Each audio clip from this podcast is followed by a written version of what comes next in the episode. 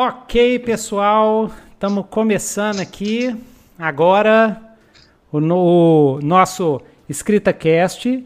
Esse é o primeiro EscritaCast que eu estou fazendo aqui com o Carlos, né, Carlos? Que a gente tem um convidado especial, que é o Rafael Guimarães. Rafael Guimarães. E aí, Rafael, primeiro, é, primeiro vou apresentar o Rafael para o pessoal, né, que já escuta o EscritaCast, esse é o EscritaCast número 6. Então, vamos primeiro o convidado primeiro, depois a gente fala da gente para quem está chegando apenas hoje aqui.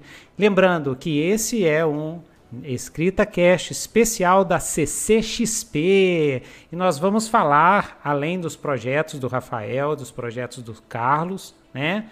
Para a CCXP. Tio Nitro vai ter projeto para CCXP, mas só em 2022. Uma graphic novel doida demais. Vocês já ouviram falar dela, né? Do Steam Runners. Vai sair uma graphic ah, novel legal. também. Estou negociando agora com a galera. Mas, Bacana. então, Rafael, fala um pouquinho de você. Como é que você, como é, como é que você entrou nessa história aí com o Carlos Rocha, com o, o sensacional Homem Café? A gente vai falar um pouquinho deles. E aí, Rafael? É... Então, é, eu, eu me aventuro com quadrinhos desde criança, né? Então, quem nunca fez quadrinhos? Eu desenho desde cedo e já fazia quadrinhos de sátira no colégio, Colégio Santos Dumont, no bairro Santa Efigênia. O Carlos morou do ladinho lá. E eu tenho trabalhado há muitos anos com desenvolvimento de, de roteiro, de curta-metragem e série de quadrinho, de série de animação infantil, né? Nós é, fizemos aí um curto, meu melhor amigo, depois é, estamos desenvolvendo aí uma série de TV já com 13 episódios escritos e fazendo mais 13. Hum. E eu, eu trabalhei com o Carlos, né? Trabalhei com o Carlos durante muitos anos na Câmara Municipal. Oh. E quando ele, é, Legal. isso, trabalhei com o Carlos lá e quando o Carlos escreveu o Homem Café e me mandou, cara, eu falei assim, não, esse trem tem que virar uma coisa legal, tem que, tem que aparecer imagem nisso, não é só texto, não. Então, eu incentivei muito o Carlos nessa época a gente fazer. Só que, obviamente, com muitos projetos em andamento, isso caminhou em passos lentos, mas nós estamos aí. Então, eu sou, eu sou formado em cinema de animação, sou formado em pintura também, sou ilustrador, animador e produtor de, de, de série de animação e agora é a minha segunda experiência com histórias em quadrinhos. Já fiz o, o, uma história em quadrinhos publicada anteriormente. Você, você é, é, conhece lá a Casa dos Quadrinhos? Você... Do Cristiano, né? Do Cristiano. Já, já fui lá, já bati muito papo com o Cristiano. O Cristiano é um ativista muito forte também na, na área de animação. Isso, Um cara exatamente. muito importante nessa área de formação de novos artistas uhum. aí. Eu conheço, que... o Cristiano é meu amigo, assim, é meu melhor amigo. Eu conheço Cristiano desde que eu tinha 14 anos de idade. A gente teve banda punk junto. A gente teve duas que bandas, legal. duas bandas junto. O Bularg e depois o Totem, que era uma banda grunge, metal grunge, né? Hoje seria stoner, né? Eu, eu fiz stoner metal antes da, da época, antes de, de virar o... Mas o Cristiano curte muito animação, por isso que eu perguntei né? Eu sei daqui de Belzonte, né? De Santa Figênia. Eu também eu moro em Santa Figênia. Estamos aqui tomando pão de queijo. Aqui é doido demais, né, galera? Galera aí que é de fora não sabe o que é doido demais, né? Todo, todo mundo conhece o tio Nito como o tio Nito doido demais. E sem saber que todo mundo em Belo Horizonte fala doido demais, né? É porque eu levei é ao Brasil. Legal, eu acho isso doido Isso é doido demais, né? Então, Rafael, então você já fez algumas animações assim? É... É, desde 2006, ah. é, quando eu, eu voltei para a Federal é, com o objetivo de, de complementar minha formação em animação, uhum. Então eu já fiz o Betinho, né, que foi o meu curta de formação de curso. A partir daí eu trabalhei é, numa série de animação de 12 episódios, onde eu fui diretor em alguns episódios e fui é, é, animador é, na maioria deles, fiz composição e tal. É, em, em 2008 nós fizemos o lançamento oficial do Curto Meu Melhor Amigo, que rodou em festivais internacionais, nós ganhamos prêmios, né? E quando, é, quando foi é, em 2000 agora em 2018, nós ganhamos um edital para desenvolver esse curto e transformá-lo numa série de TV. Então, nós temos trabalhado, é, trabalhado aí há dois anos nesse projeto. Nós chegamos a é, já ganhar editais para escrever, né? Escrevemos aí três episódios. Nós já temos mais 13 em andamento, já ganhamos um novo edital para fazer mais 13. Já estamos licenciando, agora o Curta Melhor Amigo, ele vai passar na TV Cultura, vai passar no canal Ratibum, vai passar legal. na Rede Minas. Isso, essa notícia eu tive ontem. Olha é, que legal, hein, Rafael? Aí. Nossa, Parabéns. que bom, é, é muito massa. E eu já vi, tive e... a oportunidade de ver, é muito bonito o filme, muito legal, muito divertido. Assim, é um filme bacana mesmo. É, a série vai, vai ficar muito maluca, porque a gente vai viajar mundos e mundos. Ela é bem a cara de vocês que gostam de RPG, assim.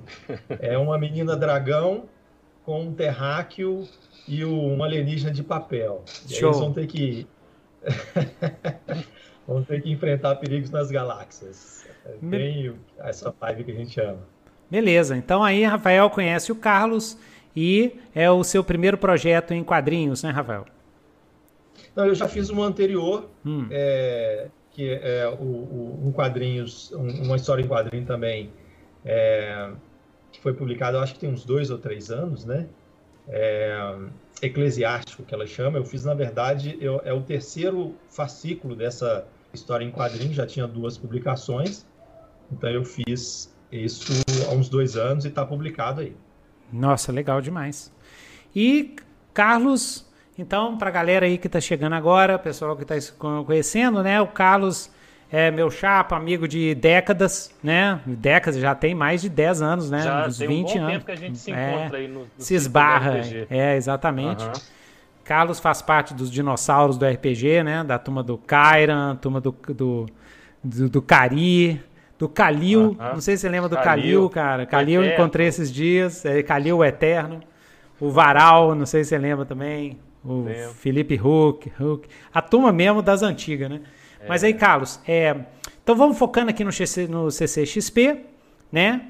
É, o Carlos, é, para quem aí não conhece, gente, o Carlos é escritor, é desenhista, é, é, faz tudo em termos de mídia. Ele é também editor, ele também tem um dos, dos mais antigos selos virtuais do Brasil, que é o Multiversos. Ele foi pioneiro lá em 2007 né, a, a lançar um e-book. Eu lembro que na época nem ninguém tava nem aí para e-book. Verdade. Eu, eu, eu lancei lembro. meus e-books assim gratuito na época. Né? Exatamente. Né? 2007 Exatamente. e de vez em quando recebia e-mail, assim, era muito louco. Do nada eu recebi, nossa, eu li seu livro, é muito legal. É muito legal. Aí ficava silêncio, cri, cri, cri. Daqui uns meses recebia outro. É. Aí, anos depois, apareceu essa coisa, ficou mais comum, é. apareceu o Wattpad, por exemplo. Aí eu ponho o livro lá no Wattpad, no mesmo dia tem gente comentando que leu, é outra dinâmica, né? Mas quando eu comecei lá atrás era... É, o Carlos, uma... o, o, Carlos é o rei do Wattpad, hein, galera? O Carlos é o rei do não, Wattpad. Para quem não, não conhece... Não, é o rei do Wattpad, não. não, rei do Wattpad de fantasia. Não, eu tô falando, é, tirando dos romance hot, dos, é, dos romance, isso, é romance favela, que isso aí é imbatível, né, cara? Eu já não falei. Jeito, é, pois lá, é. realmente audiência grande para pra... Eu já falei com a minha esposa, né? Não é só ah. hot, não, mas o romance, vamos dizer assim, é. que chamam de chiclete, né? A literatura de é, é, feminina, romance, aquele, aquela coisa assim. É, é, o que bom. Tem muita leitura, os livros são muito populares, né? Então, assim. É, mas não só isso, tem muitos outros livros lá, tem. por exemplo, tem meu amigo lá, o Cheyenne, né? É, que trabalha em ficção científica, ele tem milhões de leitores. Eu tô longe ainda, mas eu, assim, participo lá do ecossistema, conheço uma galera. Não, mas você já ganhou vários watts lá. É. Ganhei dois watts na, na, na, plataforma. O primeiro em 2015, com, com o meu livro Olhos Negros, e, e agora em 2019 ganhei outro um livro que eu tô até lançando agora aqui na, na CCXP, que é Isso. Os Óculos Indesejados do Ilya Gregorovich. Beleza, nós vamos falar, nós vamos entrar nisso agora. É, mas é, para quem aí também está escutando e ainda não conhece o Wattpad, cara, o Wattpad é um dos melhores lugares para quem está começando a escrever, tá? A participar é e entrar, entrar de cabeça. Se eu, é se eu tivesse. Para você ter feedback do que você está escrevendo. Exatamente. O pessoal lê, comenta, é. fala que gostou, não Isso. gostou. É muito ô, cara, ah. deixa, eu, deixa eu confessar um pecado meu aqui. Eu, eu em 2000 e acho que foi 2017, eu falei assim, ó, eu vou dar uma folga dessa minha loucura e vou escrever um livro em um ano. Eu escrevi um livro de fantasia tá com 260 páginas. E ele está na gaveta desde aquela época. Eu terminei. Não, não fiz mais nada com ele. Eu tenho que colocar ele lá no Wattpad para levar Isso. umas, umas vassouradas. Não, ver o que, que eu assino dele. E Rafael, minha dica é o seguinte: já que você tem o livro pronto, olha que ótimo. Já que você tem o livro pronto, aí uma estratégia que eu, que eu, dou, que eu sou doido para fazer. Se eu fosse mais novo e tivesse começando né, com essa carreira de escritor, né, agora já estou com um monte de compromisso. Mas eu faria assim: eu pegaria um livro, faria um livro inteiro, e aí dividiria o livro em capítulos. E aí, para cada capítulo ser ilustrador, então, né? Eu também desenho. Para cada capítulo eu faria, faria um, um desenhozinho assim. Esperaria fazer os 12 desenhos do, do, dos capítulos, entendeu? Eu gravaria o capítulo em áudio e aí eu lançava, falava, fazia uma, uma promoção assim, falando, ó, oh, vai ter esse romance assim e tal, vai sair capítulo, vai sair o áudio, vai sair com a ilustração e vai ser uma vez por semana até o final. E vai ser toda quarta-feira, tal hora. Entendeu? Aí eu faria isso. Faria isso. E, e pegaria feedback e tal, até chegar ao final. Eu acho que o impacto que você vai ter do que você botar o livro de uma vez é muito uhum. maior, sabe? Mas tem uma outra coisa também que eu, esses são estratégias de cabeça. É pelo que pelo meu negócio, eu tenho um outro negócio no Instagram que é de inglês e não sei o quê, e com crescimento orgânico e tal, aprendi algumas coisinhas. Mas a outra coisa é, antes de você fazer isso, você vai ter que entrar no Wattpad e participar da, da é, ler o pessoal, participar dos grupos de discussão e não sei o quê, para não ser também muito de paraquedas, né? Você tem que estar tá dentro da, da sim, da... sim. Mas essa seria sistema lá. É, essa seria uma estratégia que eu faria, entendeu? E mesmo se o romance está em first em, em, rascunho, é divertido, é bom porque você vai ver, é, você vai criar o seu público ali, isso porque todo dia certinho você lança, né? Mas eu faria Entendi. também com um áudiozinho assim, saca? Que que para mim o futuro é audiobook. É o futuro, o presente é audiobook. Eu acho que todo escritor, Carlos, eu falo para o Carlos o tempo todo, tem que pensar numa estratégia de audiobook também hoje. Né? Mas esse é outro assunto, galera. Eu vou pegar o PowerPoint que eu quero que você, Carlos, e você, o Rafael, vão explicando. Então, gente, ó, vou ligar aqui para vocês, para vocês verem o projeto dos dois. Ops, o PowerPoint está errado para variar, né? Sempre dá faz um parte. galho, faz parte. Quem sabe faz ao vivo. Volta pro início aí, volta pro início. Quem sabe faz ao vivo. Vamos lá. Yes! Isso. Então, esses são os três, né? O selo Multiversos, se vocês estão assistindo aí e quiser adquirir, é só ir nesse site aí, ó, www.selomultiverso.com.br. Então, fala aí para mim, Carlos, é, Então, nosso Rafael, projeto né? que a gente trabalhou junto, né, Rafael? É o Homem Café, Sim. que é um super-herói brasileiro, né? É, a gente está lançando essa HQ digital número 1, né, é, é, do Homem Café. Ela, ela é uma minissérie aí de, de quatro partes. A gente está produzindo. A intenção é terminar para o ano que vem, né, Rafael? Por aí. Sim, sim. Ela, ela completa. Que, acredito que a gente consegue lançar aí um a, um a cada 45 dias, né, Carlos? Vamos ver, vamos. Então, vamos colocar isso Olha, e eu queria dizer que. combinando aqui ao vivo uma meta, surpresa para mim, mas bacana, gostei da meta. O Rafael, assim, eu já sou fã do Homem Café, a Beça, eu ajudei o, o, o Carlos lá no, no, no, livro dele de contos do Homem Café, né? Uhum. Mas esse design tá maravilhoso.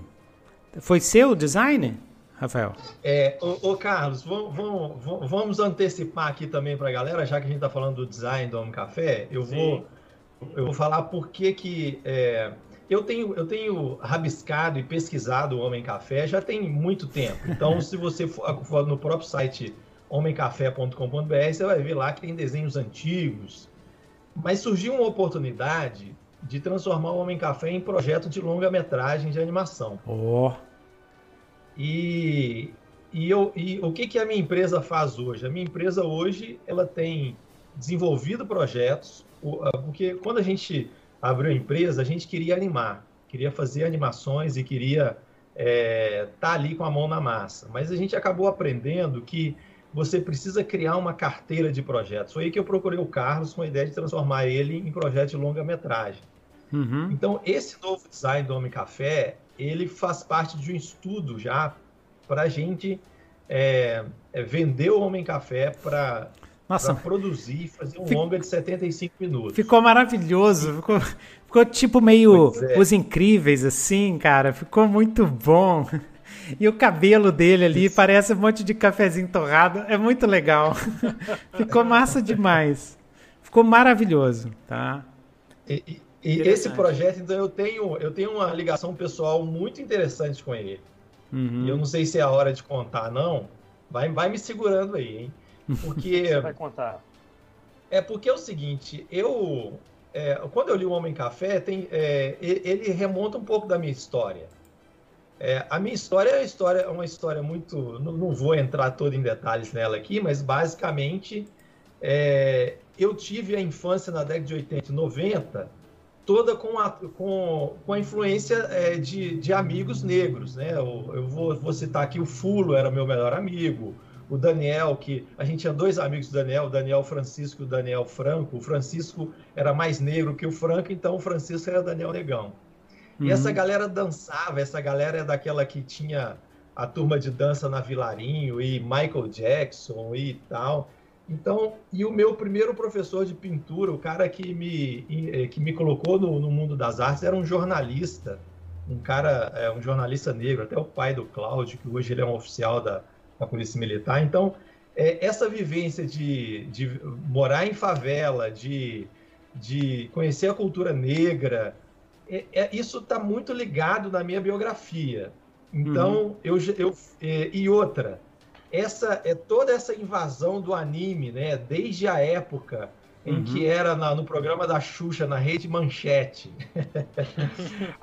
aqueles primeiros piratas no espaço, Patrulha Estelar, que é aquela introdução desses filmes de animação, então é, de, de, de anime é, e os próprios filmes, as séries japonesa, isso, japonesas, isso tudo faz parte da minha história. Uhum. Então o Carlos conseguiu contar um pouco da história dele, de, é um cara que morou em várias partes do Brasil, Uhum. E, e, eu me senti identificado totalmente com isso. Então eu falei, poxa, esse projeto eu tenho que trabalhar nele. É né? bem brasileirão mesmo, né? Tem, um, tem, tem as referências do anime, dos togakuzaço, do, do, dos heróis da Marvel, X-Men e tudo mas tem aquela coisa bem Brasil mesmo, aquele nosso senso de humor, aquela, aquela, aquele ceticismo que o brasileiro tem em relação a praticamente tudo, né? Porque a gente uhum. só sofre o dia inteiro, o tempo todo, né?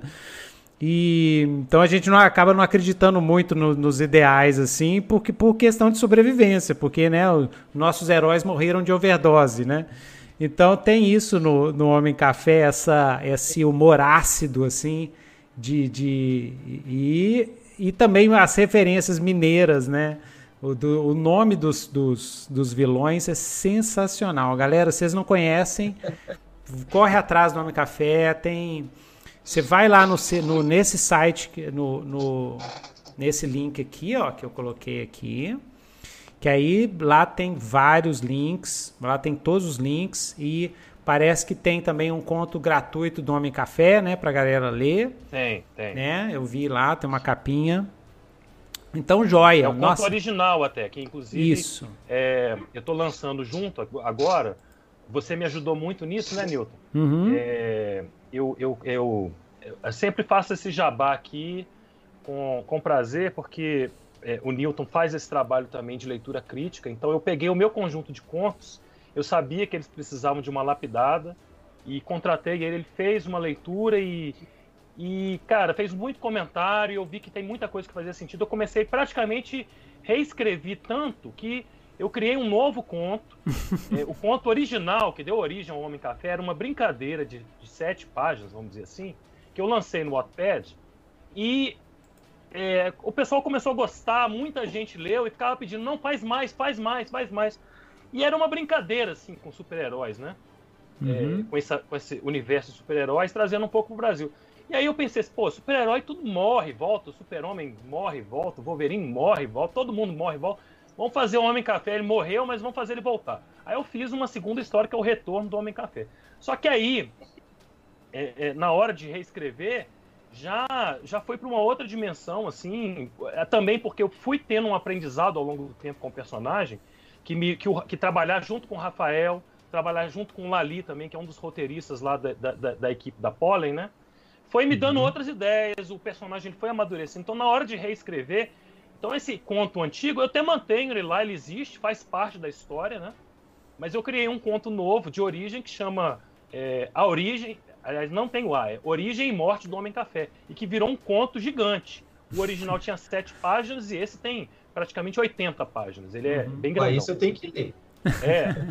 né? Então ele é, é, novo, né? Tá, tá, tá, lançando agora também.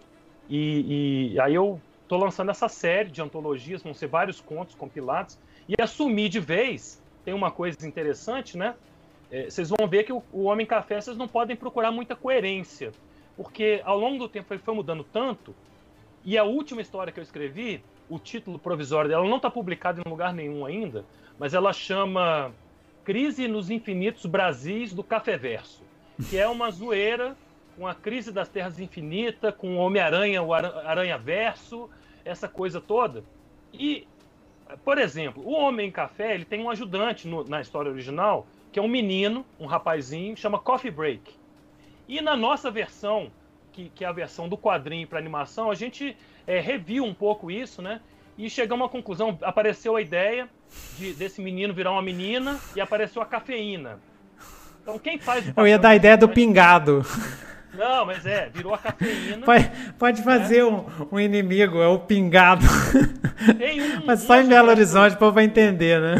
É, não, tem, o pingado é, é, entendido. Tem vários lugares do Brasil que tem o pingado também. Mas. Ah, Ou chafé, pode botar um chafé também. Chafé.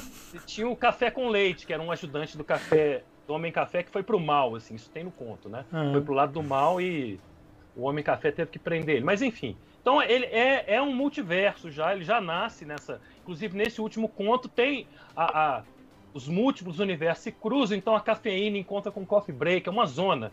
Tem um homem café de uma outra dimensão que é um lobo guará, coberto pela energia cósmica, tem um, é um guará pretão lá, muito nervoso e tal. Uhum. Então tem, tem de tudo, o negócio é uma zona. Legal. Então, Joia, vamos, vamos, dar só, vamos dar só uma passada aqui nos outros projetos. Tá. aqui. E o é, Kill, o que, que, é o Kill? Porque o nosso uhum. foco nessa conversa, para aproveitar o Rafael, é falar um pouco mais do Homem Café mesmo. Uhum. É, mas é, o Kill, ontem a gente fez uma live, tá, tá o link da live, se você quiser mais detalhe, saber tudo sobre essa história, tá, tá no meu canal, tá, tá também na mesa da CCXP, mas eu vou uhum. falar rapidinho, é uma história de fantasia, é baseado no, no meu universo que eu escrevo já há mais de 20 anos, uhum. então é, ele é uma adaptação de um livro, mas eu estou fazendo ele bem diferente, assim, um pouco do livro, é uma, uma HQ bem de ação, tem desenhos uhum. aí do Fabrício Santos, muito bom o desenho dele. Ah lá. E, Excelente. É, e Inclusive, aquela cena ali, quando ele fez, eu falei assim: isso aí tá ali né, na, na, na direita do, do, do, Kill e o amigo dele cercado no navio com uma porção de demônios. Falei, nossa, a cena ficou maravilhosa, tem que virar a capa. E aí dela que a gente devirou, derivou a capa, fizemos, dei a sugestão para ele fazer num outro ângulo. É, tiramos o companheiro ali só para dar um foco no personagem, né? Capa não, não transmite exatamente o que tem dentro da história, né? Mas é para dar uma ideia do clima, né? Da história. Mas é isso, é uma, uma, uma HQ de muita ação. Essa primeira edição em especial é praticamente 99% ação, né? A história mesmo vai ser, começar a ser contada a partir do segundo volume. Ontem na live eu revelei que a gente já está combinando, vamos começar a partir de janeiro trabalhar o segundo episódio, né? E vai seguir aí no ano que vem com o lançamento das próximas edições. Show, show de bola. E tem esses outros lançamentos aqui, né? Um livro infantil, né, Carlos? Esse aí eu fiz com o Danilo, também lá, lá é, contato, é da Belas Artes, colega da Belas Artes, mas eu, eu esbarrei com ele outro dia, lá na Casa dos Quadrinhos, quando eu fui procurar o, o um desenhista para fazer a HQ do Kill, ele tava lá e eu falei assim, ele, o traço dele é muito de humor, muito bom, e é, aí a gente acabou combinando de fazer, ficou muito legal esse projeto, né? Esse outro projeto eu já falei, que é o, é o, é o livro com os contos do Homem Café, Já falei um pouquinho do. Esse é um livro que ganhou o prêmio no ano passado, né? Os Óculos Indesejados de Lee Gregorovich. É uma, é uma história de fantasia com elementos de ficção científica que se passa num outro mundo, um planeta onde, onde houve uma colonização por uma raça alienígena que usava magia e que é, é, trouxe criaturas fantásticas para esse mundo e tal. Mas depois de um tempo, as, as pessoas que moravam lá naturalmente conseguiram se livrar, expulsar esses alienígenas. E mas é um mundo que ficou com resquício de magia. E uma cara diferente do, do povo que foi que invadiu lá e que usava magia, o povo local era muito mais racional. Então eles começaram a estudar que loucura que é essa magia. E aí, uma vez que um, um cientista é, conseguiu entender o que era magia, começou a descrever a física da magia, eles industrializaram a magia. Então é um, é um cenário onde tem magia, mas ela é, é, é, não é ninguém fazendo, pega uma varinha e fala espelharmos. É, é tudo a magia através de, de, de, de, de tecnologia para acontecer, né? É, é no, no Rifts mesmo, um RPG que a gente joga, tem o, tem o Techno Wizard, né? Que é um cara que mistura magia com tecnologia. Pega um pouco essa vibe. Mas é um thriller de perseguição, mistério, conspiração governamental, esse tipo de história. Um outro lançamento que estava ali na página anterior, só um comentário rápido, né? O Tempestade de Ficção.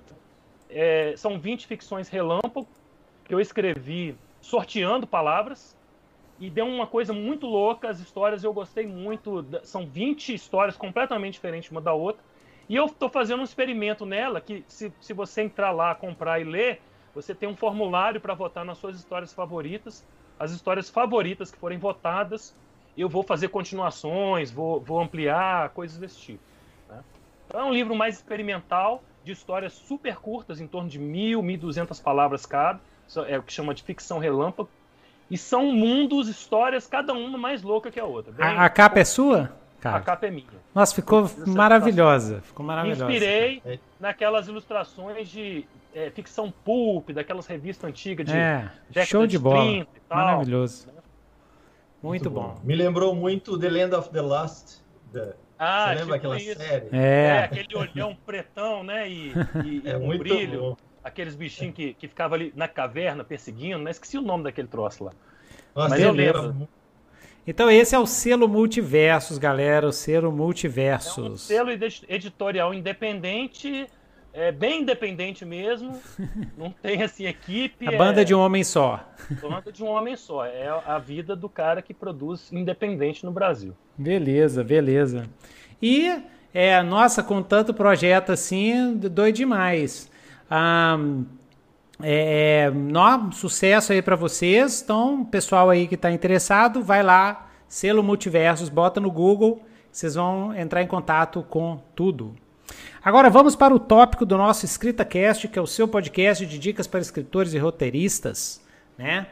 É, hoje a gente está falando, falando de roteiro, roteiro para quadrinhos. Né? Então, primeiro trazer um pouquinho do, do currículo do tio Nitro. Né? Tio Nitro já escreveu muito roteiro para quadrinho, muito roteiro para quadrinho, principalmente na década de 90. Eu desenhava quadrinho e fazia roteiro também. Fiz muito roteiro para para os quadrinhos aqui independentes aqui de Belo Horizonte, né?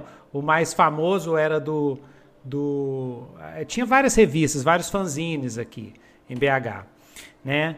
É, na questão de roteiro também, é, uma das coisas que, que eu trabalhei muito foi roteiro para animação. Então, eu, eu saí do roteiro de quadrinho, fui para o roteiro de animação, fiz muito roteiro de animação e depois voltei e agora eu estou voltando para roteiro para quadrinho. Na verdade, minha especialidade é, é, é, escrita de prosa mesmo, né? Mas eu adoro roteiro, acho muito é, é, é, mais light do que a prosa. Eu não tenho que não é tão sofrido quanto a escrita em prosa, né? Mas é tão difícil quanto, né, gente? Como eu costumo sempre falar aqui, escrever é que nem tocar violão. Se você ralar um mês, você toca violão, mas você não vira o Baden Powell, você não, você não vira Winged Malmsteen. o violão é o, é o instrumento mais fácil e mais difícil de dominar. E a escrita é a mesma coisa. É a mesma coisa. É, é para sempre. A gente, né, eu e o Carlos, né, você sabe, a gente vai aprendendo 49 anos nas costas, e toca e toca, e vai fazendo e vai escrevendo e vai aprendendo coisas novas, né? Então, sobre roteiro, só para a gente começar a conversar, e depois eu quero ver com o Rafael. Rafael também é, é, é, ver o ponto de vista do Carlos, que escreveu o roteiro do Homem Café, o ponto de vista do Rafael, que pegou esse roteiro, como é que foi. Mas antes, vou dar uma de, de professor, porque tio Nito é professor, né? Então, eu vou só mostrar aqui é bem por alto, tá, galera? Só para situar o pessoal que está chegando agora sobre como criar roteiros para quadrinhos, tá? Como criar roteiros para quadrinhos, né? É, eu não sei se eu começo por isso ou se eu começo pelos tipos de roteiro. Acho que eu vou começar primeiro pelos tipos de roteiro, que é bem legal. Muita gente não sabe como é que é um roteiro de quadrinho. Depois a gente trabalha como criar. Então, existem nos quadrinhos é, convencionais, assim, nos quadrinhos comerciais, existem três tipos básicos de roteiros de quadrinho. Na verdade, são quatro, porque o Alan Moore criou um novo. Mas eu jogo o Alan Moore no, no, roteiro do meio. São três tipos. O primeiro tipo é o estilo do Stan Lee. O segundo tipo é o script completo, que é o que é utilizado hoje. Tem os, o, um subtipo do script completo, que é o estilo Alan Moore, que só ele que faz. e tem o terceiro é layout e roteiro, que talvez eu acho que o Rafael é o que, que o Rafael mais curte, que deve fazer também, né? O estilo Stan Lee, galera, é o seguinte, há muito tempo atrás, na Galaxy Far Far Away, lá na década de 50, década de 40, 50 e 60, quadrinho era muito diferente de hoje. Como é que o povo fazia? O, o Stan Lee, esse é o, o processo do Stan Lee com o Jack Kirby, com, com toda aquela galera, com Steve Dicto, com, com aqueles monstros, né? O, o, Stan Lee, ele resumia a história, eles chamam isso de plot first, a trama primeiro. Então, primeiro você resume toda a história da, do que vai ter no, nos quadrinhos, normalmente separando por página. O Stan Lee costumava separar por página, né? Aí você entrega para o desenhista. Só o resumão, não tem diálogo, não tem nada. É só o que, o que, eu, o que eu chamo de sumário narrativo. Ou seja, você faz um sumário. Fulano de tal disse isso. Ele falou: Ah, eu que vou pegar você, Wolverine. Aí o Wolverine, aí o Wolverine virou para ele e disse que não vai pegar nem a pau. Aí o, o vilão faz uma grande é, discurso sobre os motivos dele e depois mata o Wolverine no final. É super assim, é super por alto. Tá? Você faz um sumário do que tem na história, bem por alto, separando por páginas. Aí você passa para um desenhista. Ajuda muito se o desenhista for um gênio, tipo Jack Kirby, tipo Steve Dicto. Aí, cara. John Buscema. John Buscema. Aí é facinho. Você passa para ele e ele vai transformar aquilo numa narrativa visual. E aí ele manda de volta para o escritor. E aí você chega e o escritor, o Stan Lee, escrevia os diálogos, os, as legendas. As legendas é aquelas caixinhas de texto que tem em cima, assim, enquanto isso e tal, ou que às vezes tem pensamentos, né? Tipo, no estilo é, é, Frank Miller, né? Que foi um dos que mais usou esse estilo, né? Que você bota as legendas com um monte de pensamento, assim, com o que está acontecendo dentro da cabeça do personagem. Aí o, escritor vai lá e escreve. O Stan Lee escrevia em cima. Ele escrevia em cima do, do desenho, assim, a lápis. Aí vinha o letreiro e fazia a letra em cima do, do lápis. Era, era coisa assim. Por quê? Porque o Jack, Jack Kirby, que é o meu artista favorito de quadrinhos de todos os tempos, amém. Depois vem o John Byrne e o John Buscema fica quase junto lá com o Jack Kirby, mas Jack Kirby para mim é o nossa senhora, é o Einstein do, do, dos quadrinhos. É uma coisa medonha o Jack Kirby. Ele fazia 60 páginas é Pelé, por mês. É o Pelé. É o Pelé. Ele fazia 60 páginas por mês. 60 páginas por mês. Vocês não têm noção. Eu, quando eu trabalhava de quadrinista, o Cristiano me pediu para fazer, acho que 18 páginas no mês, cara, eu quase morri. Eu quase morri. Aí eu vi que eu não dava para ser quadrinista, porque, putz grila, o cara fazia 60 páginas. E só mega mês, né? Então, esse é o estilo Stan Lee. Você pode fazer isso desde que você tenha se você tiver trabalha, estiver trabalhando com um quadrinista com muita experiência em narrativa visual, cara, faz isso aí. Resume a história, passa e depois você coloca o, os diálogos em cima do desenho. Mas atualmente pouca gente faz isso. Em, em, termos profissionais, da turma que eu conheço, que trabalha profissionalmente, eu leio os roteiros assim. É, é que eu tenho visto, está em desuso mesmo, viu, É, está em é desuso. É exatamente. Porque tem, Agora, tem pouco é, Jack é um Kirby por aí.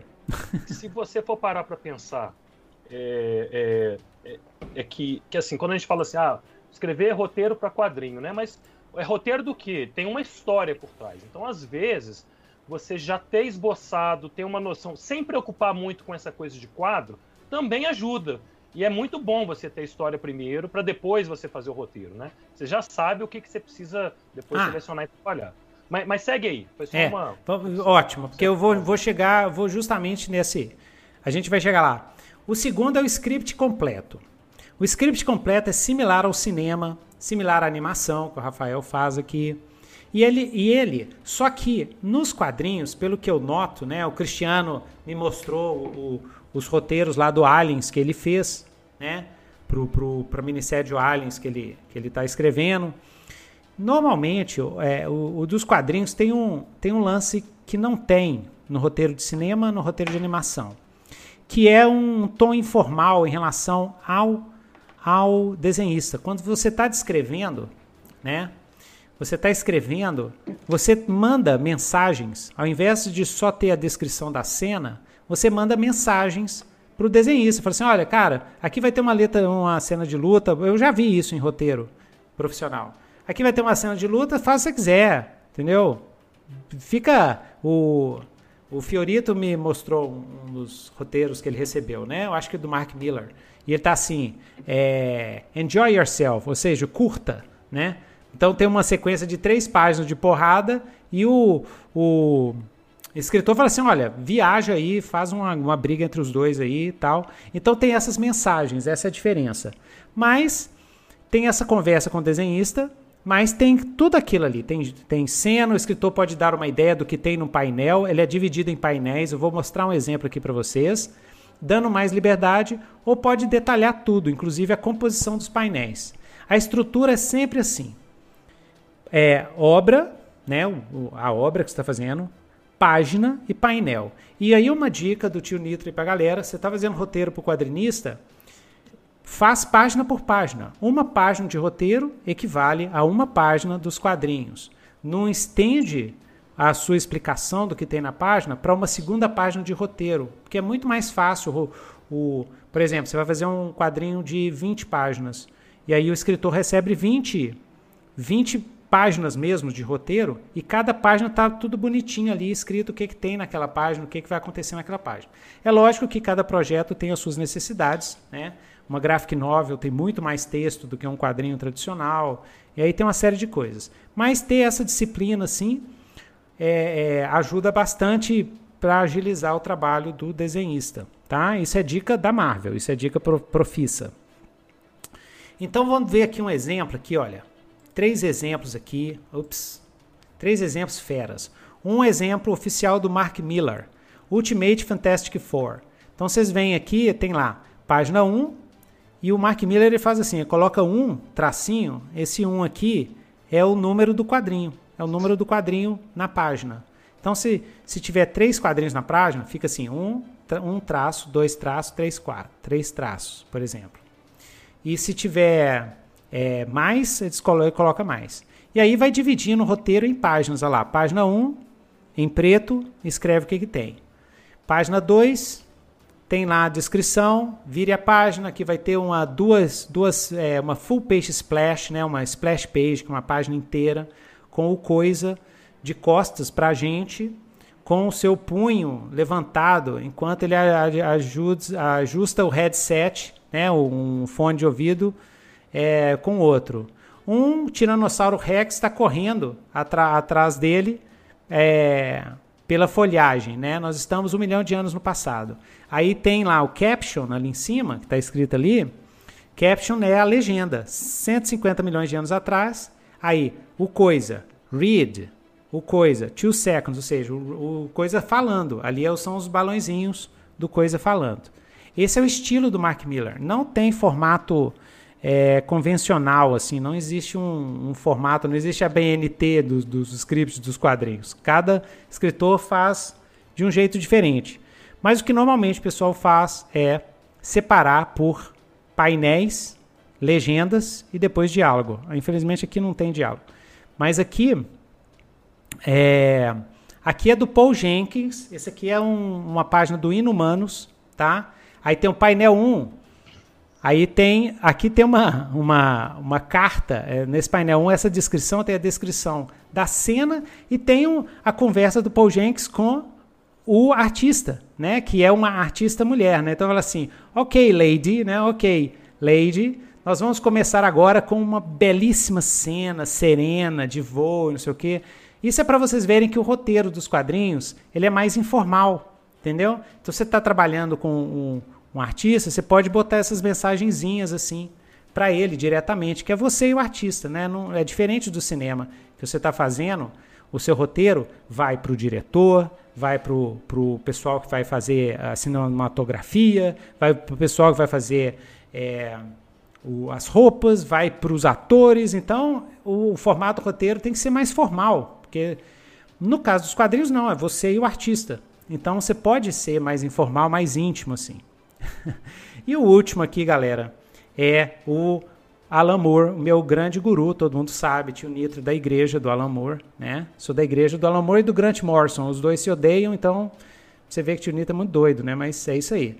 E o Alan Moore aqui, Fala, ó. Falando no, no, no, Grant Morrison, ah. o, o, o, Newton, você chegou a ver hoje o painel dele na CCXP? Não, vou assistir. Vou, não, não vou, depois. Ver a gravação é. lá, curti, viu? Teve um bate-papo legal com ele. Ah, massa. Depois eu, eu vou ver hoje. a gravação. Você vai a gravação. Eu adoro o, o, o, Grant é o Grant é show de bola. Inclusive recomendo o livro dele, tá? É o Super Gods, né? Super Deuses. Saiu aqui no Brasil, é maravilhoso. Todo mundo que escreve quadrinho, todo mundo que curte é, quadrinho, super-heróis e tal, deve ler esse livro dele. Mas o Alan Moore, o que, que ele faz? O Alan Moore escreve.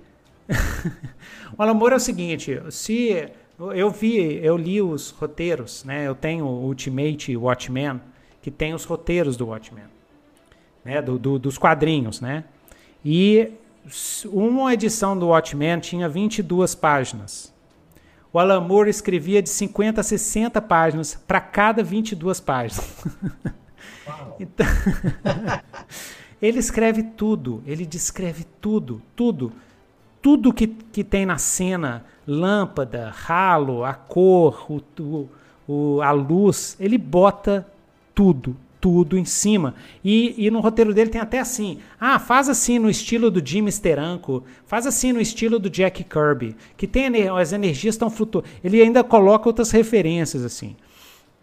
E depois vem os diálogos é, é, violentos, né? Bom demais assim. E, e é isso. Então, o estilo da Lamour é assim: ele bota a página, bota painel e escreve até dar com pau.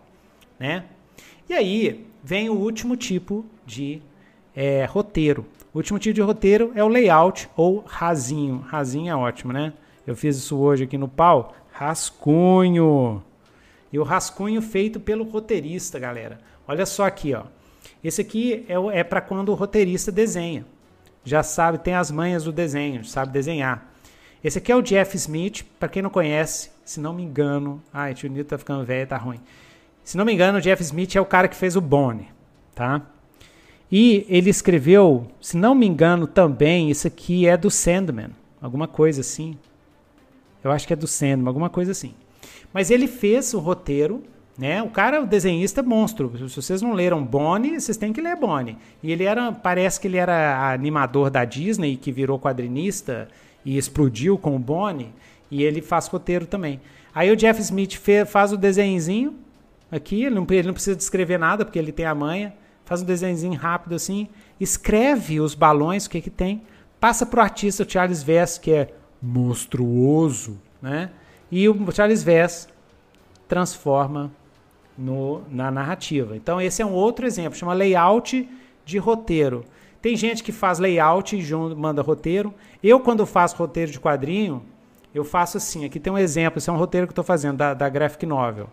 Isso aqui é uma dica aqui para galera, viu, galera? Scrivener. Viu, viu, Rafael? Se você não usa Scrivener, você trabalha com, com roteiro, esse é o programa. tá? Eu não entendo como tem escritor profissional que não usa Scrivener, porque é o seguinte, o Word é tipo Paint, o Scrivener é Photoshop. Esse é o nível, nível de combate, né? Então aqui, o que, que eu faço? Eu faço, o meu é mais mais tradicional assim, porque eu venho de roteiro de animação e de, de cinema. Então eu boto aqui um painel, eh, escrevo o que que tem no, no, no, no, no painel, no quadrinho, né? Painel é quadrinho, mesma coisa. Boto os títulos, subtítulos, as legendas, mas os diálogos eu boto em estilo de cinema. Para mim é mais confortável, é mais rápido também, porque o, o Scrivener tem um monte de atalho assim, tem um monte de macro, e aí é mais rapidão. E aí uma, uma guia de personagens e tal. Então eu uso esse sistema. Junto com isso, eu gosto de mandar um, eu faço um layoutzinho só para dar uma ideia. Mas mesmo assim, todo roteirista, cara, deixa o seu artista interpretar e viajar. Mas ajuda muito o artista se você mostrar uma direção para onde você está pensando, né? Então é isso. Então acabou a parte a parte da, da, da parte informativa. a, a super aula do tio Nitro. a super aula do tio Nitro. Então, Rafael, conta aí como é que foi já, o. Já valeu a live essa aula aí. Então demais, valeu, Rafael. E aí, conta como é que foi então, Carlos, você e Rafael, como é que foi o roteiro?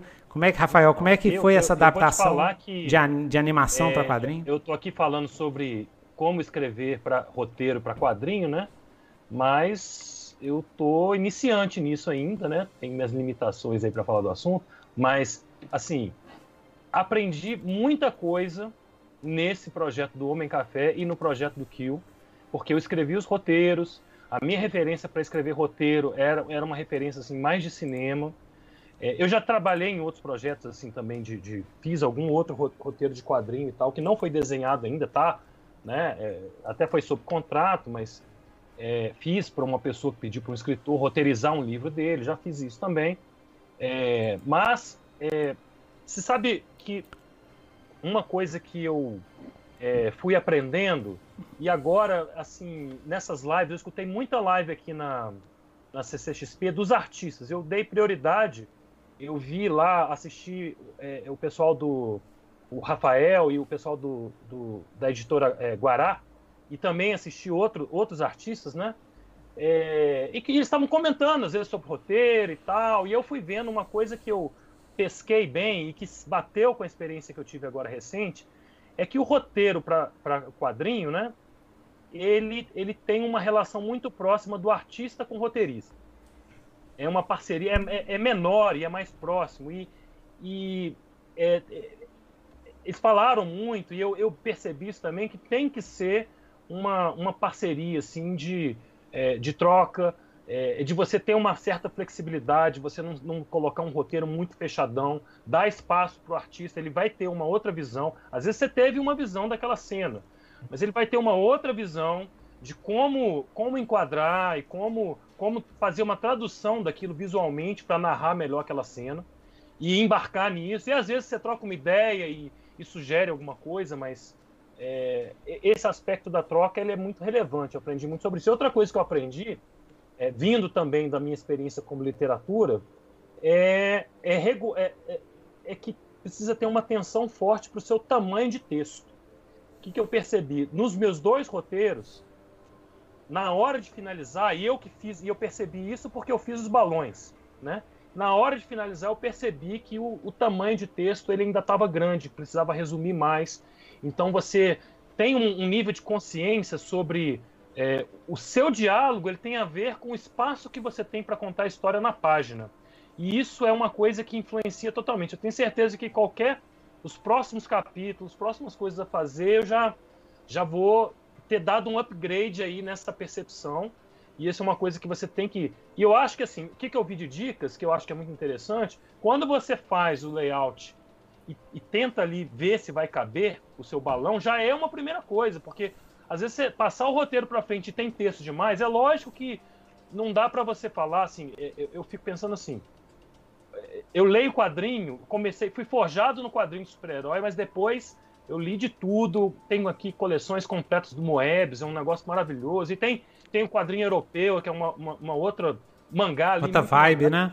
Uhum. né? É outra vibe, mas, por exemplo, tem tipo de quadrinho que, se você for pegar Príncipe Valente, por exemplo, você tem um textão e uma ilustração separado, né?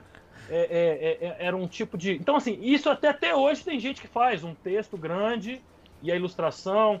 Não dá para você delimitar, não tem uma regra assim que você fala, tem que ser assim, o texto. Mas, em geral, esse quadrinho que a gente lê, assim, geral, ele, você tem que ter essa, essa consciência do que você está projetando ali, que ele é delimitado por um número de páginas e é delimitado por um espaço do que, que cabe, não só texto, mas o que, que cabe descrever de ações. Você pode querer falar que aconteceu mil coisas numa página, mas não tem resolução, não tem espaço para desenhar. Então, isso é uma, é uma coisa que você tem que ter muita consciência e passar a desenvolver rapidamente essa percepção do que, que cabe numa página, o que, que cabe também no seu tamanho inteiro, né? Porque é, é igual quando você está trabalhando com, com cinema e que você trabalha com minutos, né? Uhum. E aí uhum. você sabe que o seu filme vai ter 75 minutos, 100 minutos, aí você sabe que você tem que ter é, o número de páginas, a quantidade de ação, você também está limitado por isso no tempo. Mas no caso do quadrinho, a limitação é bem forte, assim, é bem mais clara, porque ela, ela vai se enquadrar em páginas. E você escreve, igual você mostrou nos roteiros, tipo assim, página 1, quadro 1, quadro 2, quadro 3. Isso. Vai para a próxima. Então, essa noção espacial, né? Agora, além disso, eu vou deixar um pouco essa parte para o Rafael, vou só dar uma, uma, uma palhinha, né? É, e, e, dando uma dica também, que, que é de um, de um autor que tem uns livros maravilhosos, o Scott McCloud, tem um que chama Desenhando Quadrinhos e, e, vários outros, né? Ele é um cara que ensina quadrinho, fazendo história tá um em aqui. É. E assim, é, com assim é maravilhoso, com um nível de detalhe. Quem não conhece e está começando com essa coisa, querer escrever roteiro, tem que ler isso aí para pegar uma noção, aprender. Tem muito conceito legal lá, né? Uhum. Mas ele, é, é, só dando a palhinha aí pro, pro Rafael mandar pro gol, é a questão do, do, do tratamento visual, né? Como os enquadramentos, é, é, a narrativa visual, que é uma coisa que na animação é, é, é a gente vai, vai percebendo, né? A literatura, o quadrinho, a animação e o cinema live action, eles têm, inclusive a animação, acho que com uma peculiaridade talvez maior, né? É, ela, ela, ela às vezes, você vê que às vezes tem filmes que não opta tanto por fazer storyboard e um storyboard detalhado, mas para animação é essencial. Você não faz animação, então tem todo uma um diálogo entre esses, esses meios e o roteiro meio que é, é, com as suas variações é, faz um elo entre essas uhum. mídias. Né? O Rafael tem muita experiência com animação e a, a narrativa visual, então tem coisas é, para se falar assim, pensando em roteirizar e organizar assim é, o que você tem de é, é, a linguagem visual mesmo, os enquadramentos. Fala mais aí um pouco sobre isso e outras coisas também. Você. Uhum. Ah. É, eu é, é, nessa série que a gente está desenvolvendo, que é a série para TV, aí é uma linguagem totalmente diferente. O meu papel lá é de é showrunner. O showrunner ele está ali na sala de roteiristas, né? Nós, nós com cinco roteiristas e, e uma vez por semana a gente se reunia para analisar aquele conteúdo ali. E depois eu fui storyboarder dessas histórias, né? de, de três, de duas dessas histórias. É, o Carlos ele me mandou o já organizadinho, com o número de quadrinhos, com os diálogos ali, com, os, com as legendas e tudo mais.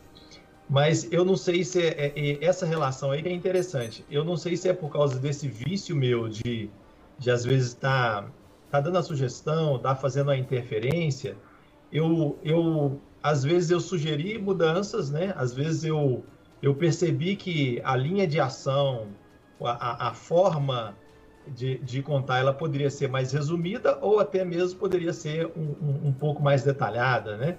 Então eu acho que é o seguinte, é, é, é essa a mesma experiência eu tive com outra história em quadrinho que eu fiz, é, esse, essa, essa sua a, a narrativa visual que aparece na cabeça do ilustrador na hora que ele recebe o roteiro, que muitas vezes ela pode ser ampliada de, de além do que está no roteiro, ela é uma troca muito interessante.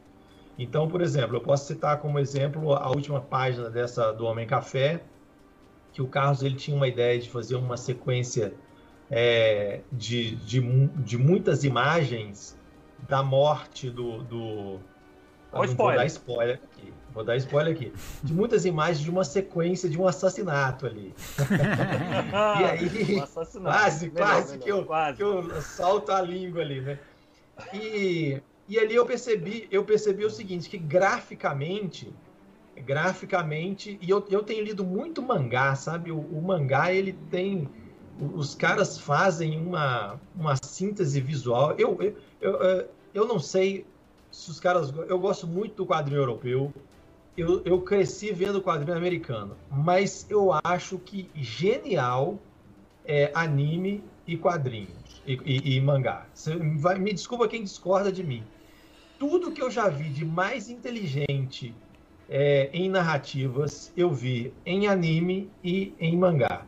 Agora, eu não estou falando dos populares, não. Eu estou falando daqueles caras. Tem os, os, os mestres, tem os Pelés, tem os mestres do mangá e do anime, e tem o, o, o que o público consome, que é de grande, de grande volume. Mas então, eu, eu, nesse momento eu vi que eu poderia sintetizar muito mais e usar é, uma mistura de, de linguagem, é, de design gráfico, com, com a simplificação, assim, da, às vezes, do storyboard, da questão do corte de câmera, que a minha mente está muito no corte de câmera também, e resumir ali em três desenhos é, uma sequência que dava muito mais é, desenho, segundo era do, do Carlos. Apresentei para o Carlos e ele achou, ele gostou da ideia. Então é muito isso. É, uma outra página que eu acho interessante, que é uma página posterior a essa, que a gente tinha ali uma sequência de páginas de, de quadrinhos verticais. É, eu achei interessante ali para fazer o fechamento, fazer essa sequência de quadrinhos verticais bem estreitos com as ações acontecendo. É, só que eu percebi que o primeiro da, da, do quadrinho é, vertical, que era a proposta do Carlos, é, e o último, eles tinham uma carga dramática muito parecida. E eles poderiam ficar repetitivos. Então, o que, que eu fiz? Eu removi esse último vertical, transformei ele num horizontal. Essa, o Carlos vai lembrar que é a última página dessa, sim, dessa, sim, sim. dessa versão. Incrível.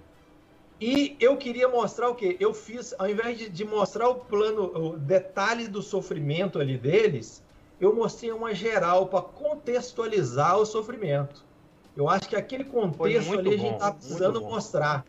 A gente estava precisando mostrar que o sofrimento não era só a, a carga dramática, não era só a, a carga dramática da perda ali que estava acontecendo, mas era a carga dramática do local também, do ambiente então eu, eu abri e mostrei eles bem pequenininhos, como seria no cinema chamaria um, um plano geral, né? É, daquele, daquela que quase você não vê o, o, o personagem, mas você vê o ambiente. Então eu fiz essa proposta, mandei para o Carlos e falei assim, eu acho que ele vai querer mudar, mas ele não quis mudar. então essa troca, ela acontece, essa é, é, essa visão, ela acontece. E quando você está ali é, é, antenar de uma certa forma com a história, né? Eu, eu contribuí é, de certa forma com essa formação da, da história quando a gente partiu para o projeto de animação. Então, eu acho que a gente consegue ter essa sinergia, consegue ter essa troca, e tem hora que é igual quando a gente está lá na sala de roteiro de animação. É, eu e Lali, a gente fica conversando e fica pensando: você lembra quem deu essa ideia? quem que criou isso aqui? A gente tem hora que a gente não sabe quem deu essa ideia, a gente não sabe quem que é o pai da criança. Mas realmente é, me empolga muito saber que a gente vive num, num, processo de criativo que ele é coletivo, ele precisa de vários cérebros, né?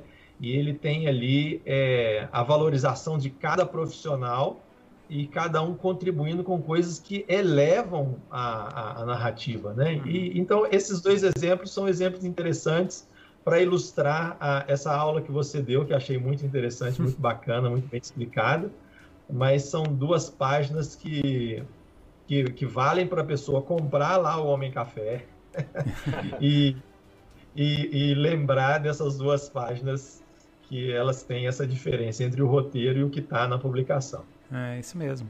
O, o, então, aqui como esse, é, a gente está dando dica para os roteiristas, né? Então, uma das dicas principais é o seguinte, é, de sempre, né? Faça sempre o seu melhor. Ah, deixa eu voltar, tem um, tem um PowerPoint aqui que eu esqueci, que eu pulei. Deixa eu voltar aqui. Ah, ok. E aqui, ó, ó. Então, olha aqui. Como criar roteiros para quadrinhos. Então, primeira coisa, você tem que ter uma visão clara, tá? Antes de você passar pro pro artista, antes de você passar pro desenhista, né? É, é lógico, cada projeto é diferente, né? Mas é, ajuda muito se você tiver uma visão clara, ou seja, planeja a sua história.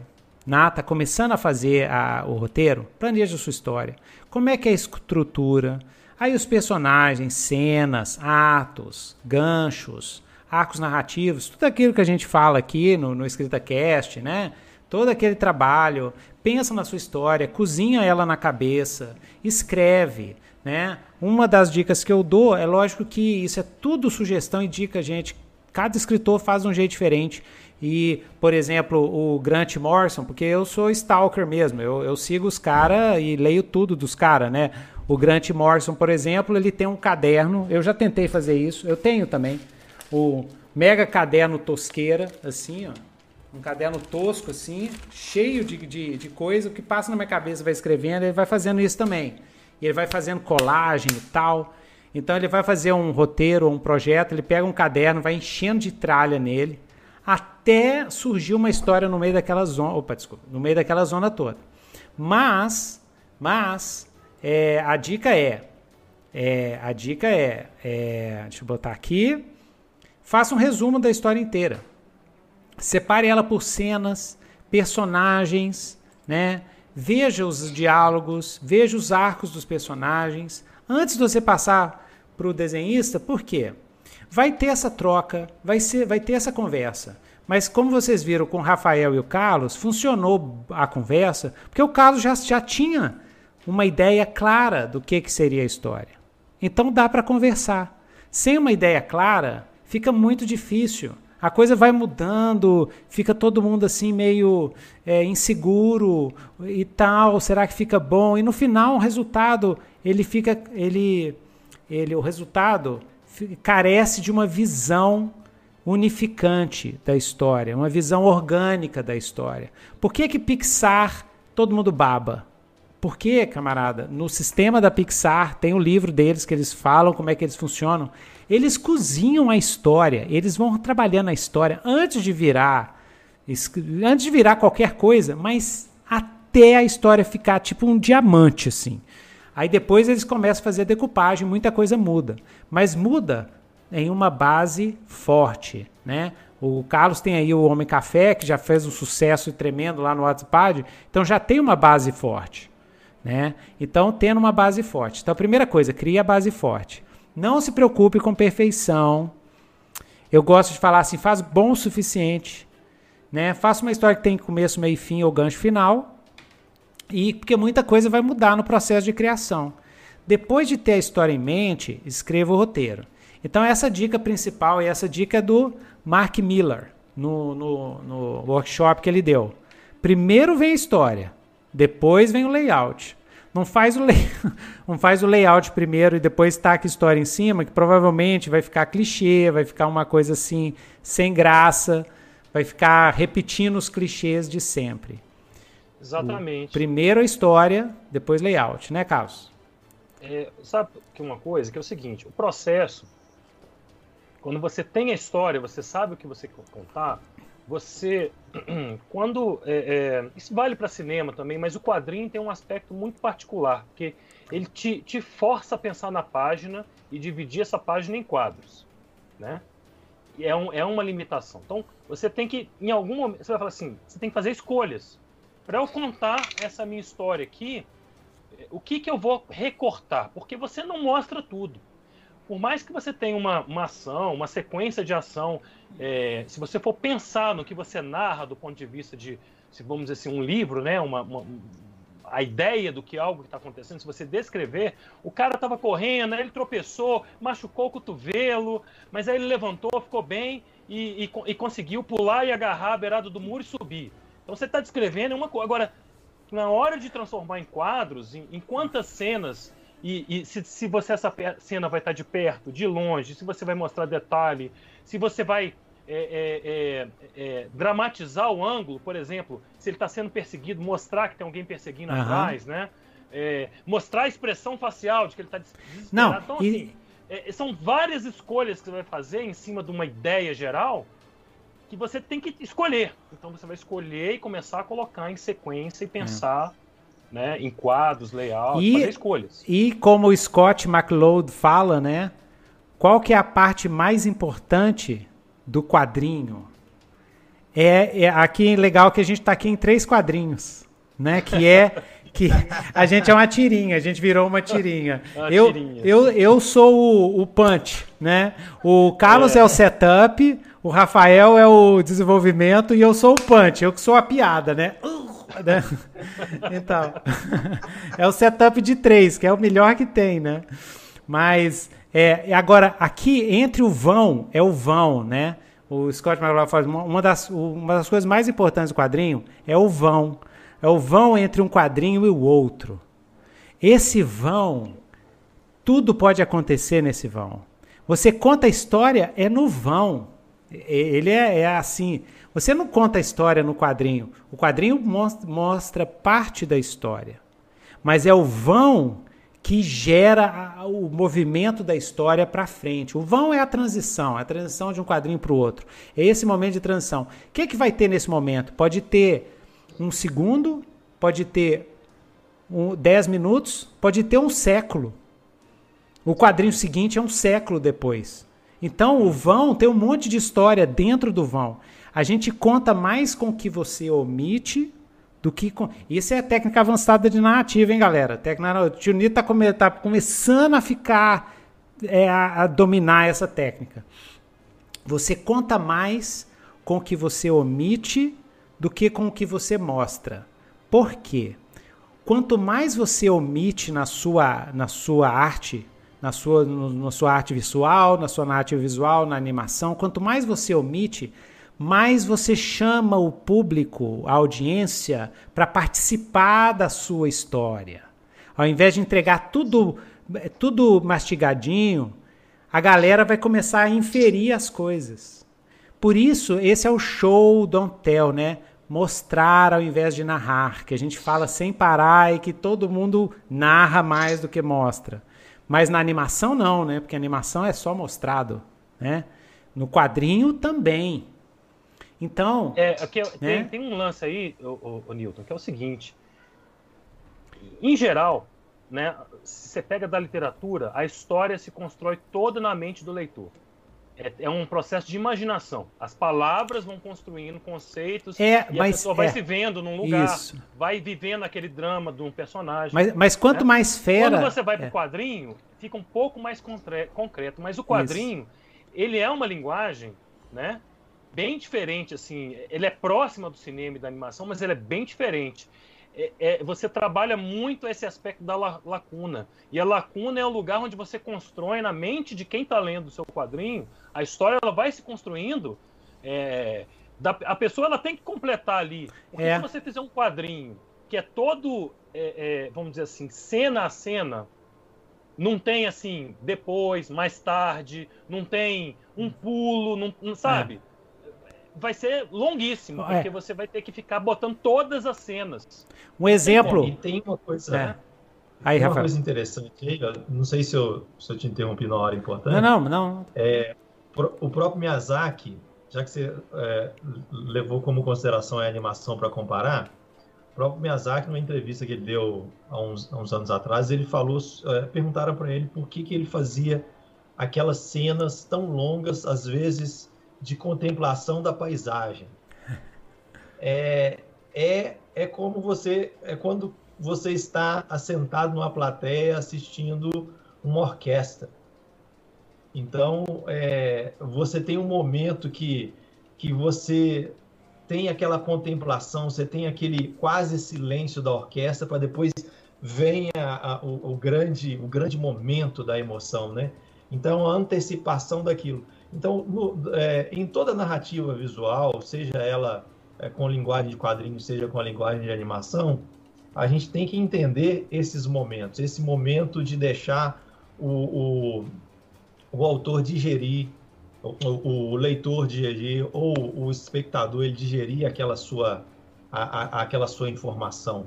Então, no quadrinho ele tem essa especificidade, ela tem, tem essa lacuna, ele tem essa esse quebra de tempo, ele tem até pedaços de página em branco, né? Mas, é, mas isso aí é importante demais para que a pessoa ela possa absorver ali a emoção que você quer transmitir. É. E participar, né? Por exemplo, eu lembro na morte da Jean Grey, né? O John Byrne, um dos meus gurus dos quadrinhos, monstro. Ele o Chris Claremont, maior roteirista de todos os tempos, assim, de quadrinho comercial para mim. É, tem a morte da Fênix. Então tem a cena do funeral sem fala. Depois passa algumas páginas e aparece o Wolverine no quarto dele, sentado. Só isso. Eu acho que de cueca ou de, de negócio. Mas as paredes estão tá tudo destruído, com as marcas da garra dele, os, tudo quebrado no chão e tá ele só sentado. Chega o Scott fala, cena. chega o Scott e fala assim: "E aí, você tá bem?" Aí ele só olha assim, mais nada. A gente que tá lendo, você vai, você, eu imaginei o Wolverine chegando em casa, assim, porra, tá quebrando tudo, a mulher morreu, não sei o quê. Você, aí você tá dentro da história agora. O, essa aí, técnica é sofisticada.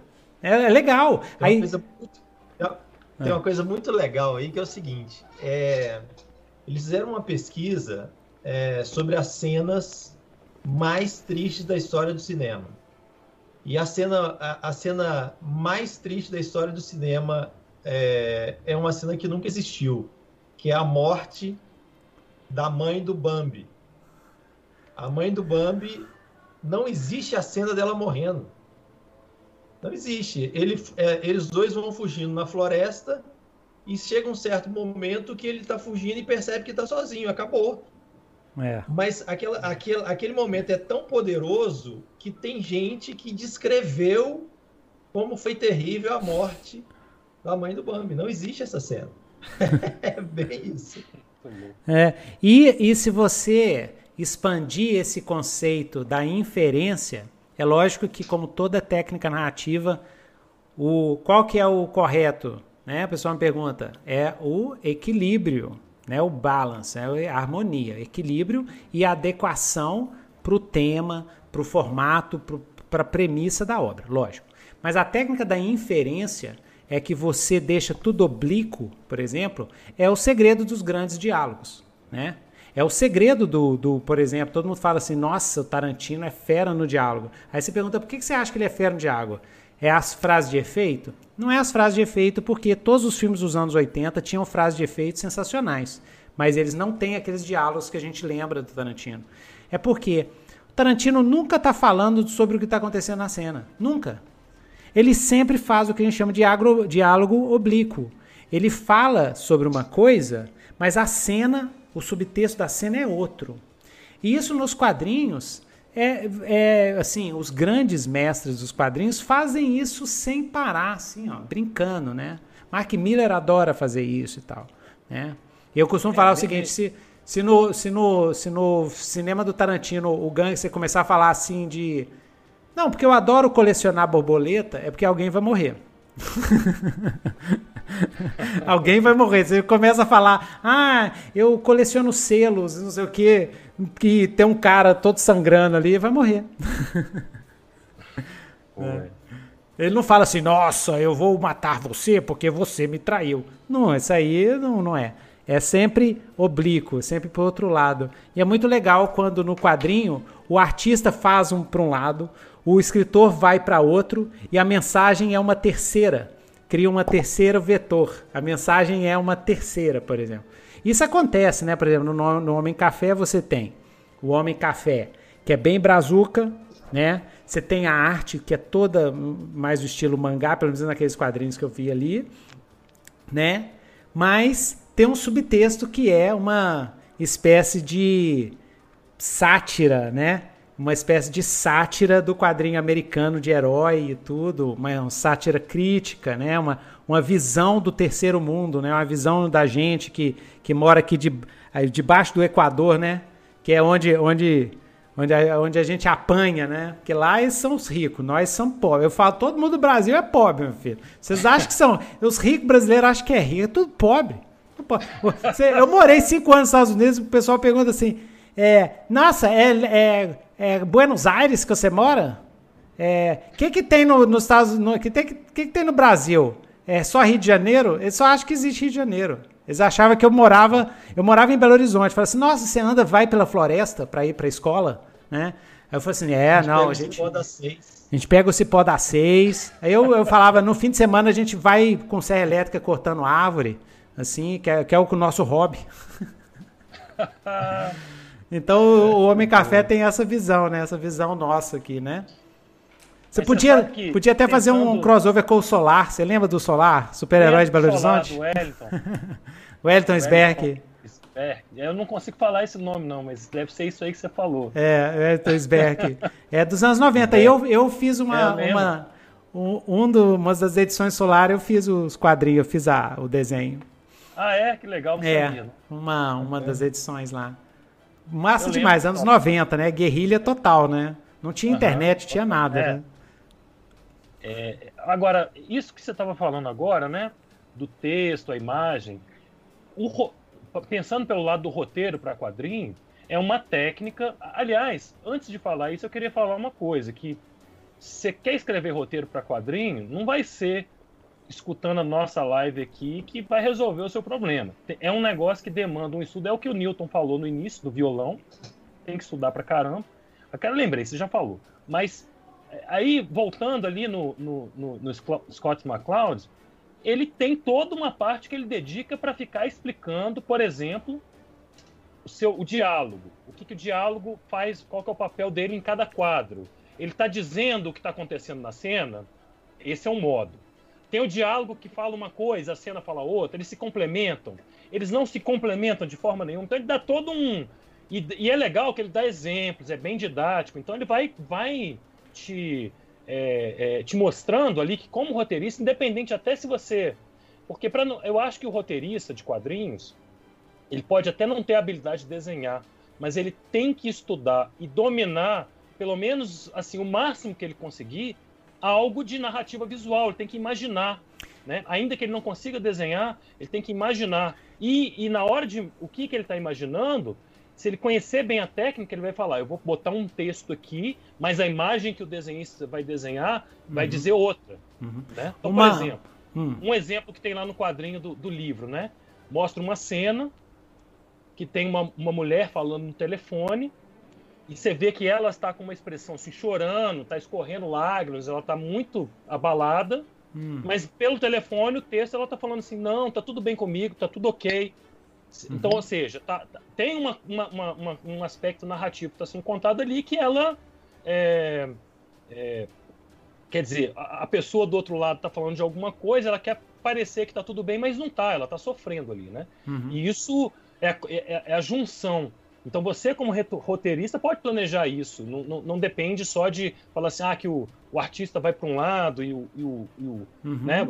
Você tem o domínio, você tem que ser capaz de estudar e planejar Uhum. Todas essas modos de interação, se, se você quer, você, às vezes você não sabe desenhar um, um, ângulo dramático que vai dar a ideia de frio na barriga, porque é uma situação lá que está em cima do prédio, mas você vai descrever isso. Agora e aí é a bola é do, do artista. Aí o artista que tem que um se virar. De aí para é. o cara ficar que é tipo assim, sei lá, aquela cena do, do Luke lá quando no Império Contra-Ataque o Darth Vader corta a mão dele, ele cai naquele negócio fundo, abismo. Então, assim, se fosse retratar aquilo no quadrinho, você vai botar ali uma, uma câmera, uma perspectiva, talvez, para você mostrar que ele está caindo lá no fundão, né? Então, assim, uhum. você vai, vai, descrever alguma coisa nesse sentido. Isso. Né? Então, joia, vamos, então vamos para nossos encerramentos aqui, algumas dicas finais, né? É, a minha dica final não é nem dica, vou deixar um exercício para a galera Muita gente que segue o Escrita Cast está no começo, está iniciante. Então, o exercício, um exercício que eu aprendi na, estudando cinema. E eu acho que é totalmente é, aplicável para quadrinho. Você quer fazer roteiro para quadrinho? Pega um quadrinho que você adora e faz o roteiro dele. Abre o quadrinho e vai fazendo roteiro. Página 1, ó, 3, é, painel número 1. Aí vai descrevendo, ah, o Capitão América pegou uma coxinha e tá mastigando a coxinha e falando. Vai escrevendo isso, pega um roteiro de um cara que você gosta e, e trans, pega um quadrinho do cara que você gosta, transforma em roteiro, que aí pelo menos você vai ver, ah, não é mágica, é ralação. Ah, eu tive que descrever aqui tudo. E aí você vai pegar a manha. Então essa é a dica, dica final do tio Nitro. E aí, Rafael, qual seria a sua dica final para a galera? A minha dica é você desenhar, desenhar e desenhar, né? É, eu, devo, eu não tenho a conta aqui de quantos daqueles caderninhos, tipo Moleskine, eu, eu fico imaginando no dia que eu morrer, o que, que eles vão fazer com isso, né? Porque é tanta coisa. Então, eu, por exemplo, eu estou no aeroporto esperando, aí eu desenho o povo, eu estou na... Eu acho que eu sou recordista de esperar na, na, na, consulta, né? Que quem tem menino vai em médico direto, aí eu fico desenhando pessoas. Eu estou na igreja, eu desenho todo mundo. Outro dia eu fiz uma, uma postagem no meu Instagram só de desenhos de pessoas que eu fiz, que eu fiz que estão lá sentadas Show. vendo alguma coisa na igreja, tem gente na em qualquer lugar. Então, é, é, é, você vai criando é, é, informações visuais no seu cérebro. Você vai, você vai armazenando aquilo ali e quando você vai é, está diante de um roteiro, aquela sua cena que está lá guardada na sua biblioteca, lá no seu subconsciente, ela, ela ressuscita. Então, é, a minha é desenhar freneticamente. Eu, e, sempre, eu e não saio fazer referência, né? Desenhar com Isso. referência. Né? Isso, não. E, e, a, e, a, gente, como é. Eu, como sou da, da área de animação, então eu mando pro Carlos. O Carlos fica morrendo de rir, né? Eu sou o Homem Café o tempo inteiro. Então, eu, eu tenho aqui uma coleção de fotos do Rafael. Ele fazia todas as poses do Homem Café. Uhum. Ele batendo assim no chão para quebrar uma mesa. Tem uma cena que o Homem Café quebra uma mesa. É legal demais. É. Ele pulando lá assim, né? Todas as cenas é o Rafael fotografado. Muito engraçado. Excelente. Pois é, Ótima dica, Rafael. Mais... É, isso mesmo. Aí eu tiro com o celular e desenho usando a minha referência. Ótimo. Isso é tique de animador. Animador que fica assim, tá, tá lá animando o personagem, ele fica fazendo assim com a mão, empurrando, para ver, sentir como é que o movimento. Faz cara, né? Assim, ó. Faz a cara. Vai fazer careta, né? Faz a careta. Eu é, lembro do. Eu acho que é o Kate Giffen. Não, é o Kevin Maguire dos quadrinhos, é que era o cara das faces, né? Ele fazia assim um Batman assim, assim, fazia umas bocas toda doida. A gente nos anos 80 ficava alucinado com o Kevin Maguire. O, eu acho que é Kevin Maguire, que, que fazia a Liga da Justiça, né? E com o, o Gil, Gil Gardner.